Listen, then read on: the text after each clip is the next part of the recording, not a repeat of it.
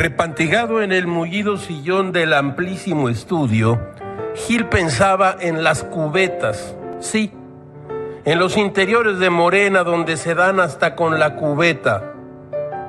Una nota de Jimena Mejía en su periódico Excelsior informa que de nueva cuenta la titular del Comité Ejecutivo Nacional, Jade Kolpolevsky, y Berta Luján, presidenta del Consejo Nacional de Morena, se confrontaron por la realización del Congreso Nacional Extraordinario en el que se elegirá a la próxima dirigencia del partido, así como usted lo oyen. Gil no quisiera ponerse sentencioso, pero rayos del Necaxa.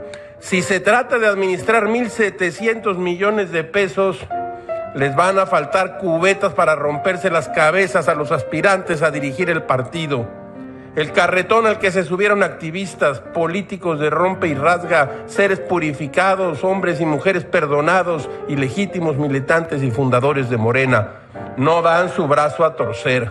Todos llevan su tarro de miel y con él también se darán enlaces cera se reunieron los integrantes del Consejo Nacional de Morena en el Deportivo Plan Seccional convocados por Berta Luján, donde avalaron a mano alzada convocar a la sesión del sexto Congreso Nacional Extraordinario para el 26 de enero del 2020.